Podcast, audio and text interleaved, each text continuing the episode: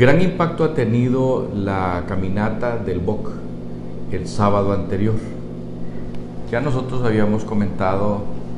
eh, el mismo sábado el resultado de, de esas miles de personas que caminaron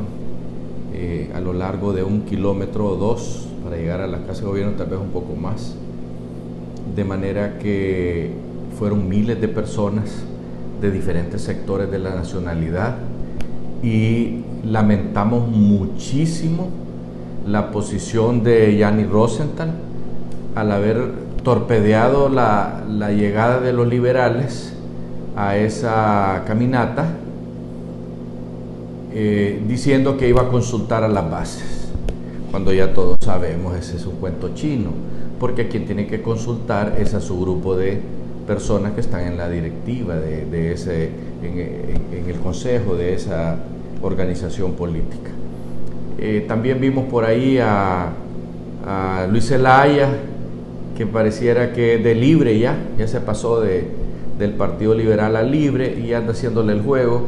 a esta, a esta, a esta, eh, a este partido político. Nosotros podemos decir que ha causado un gran impacto en la conciencia nacional, simple y sencillamente porque los comentarios han sido de parte de los de libre a cual más grosero y desesperanzador porque nosotros creímos que con la muestra que se les dio de, que el pueblo quiere paz, quiere eh, que se le dé respuesta al problema de salud, de seguridad, educación primordialmente, y que la, lamentablemente la Presidenta de la República no lo ha hecho. Y de eso se trató esto, y de también que sepan los señores de Libertad y Refundación, pues que hay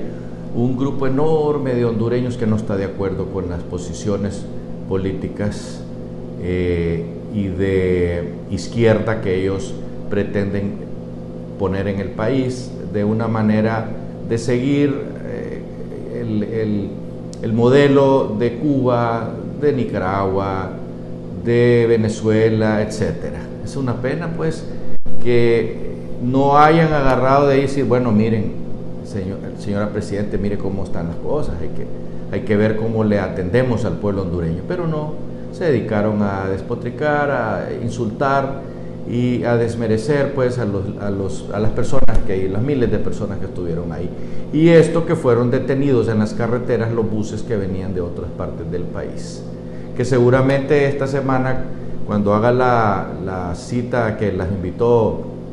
la Presidenta de Honduras los de Libertad y Refundación, los buses van a venir de todo el país, seguramente que sí, y la policía no va a molestar a nadie para que pasen libremente. Por esa razón es que insistimos nosotros que este aldabonazo a la conciencia nacional es importante que la Presidenta de la República lo tome en cuenta, porque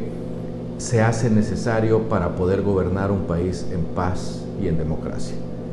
Hasta pronto.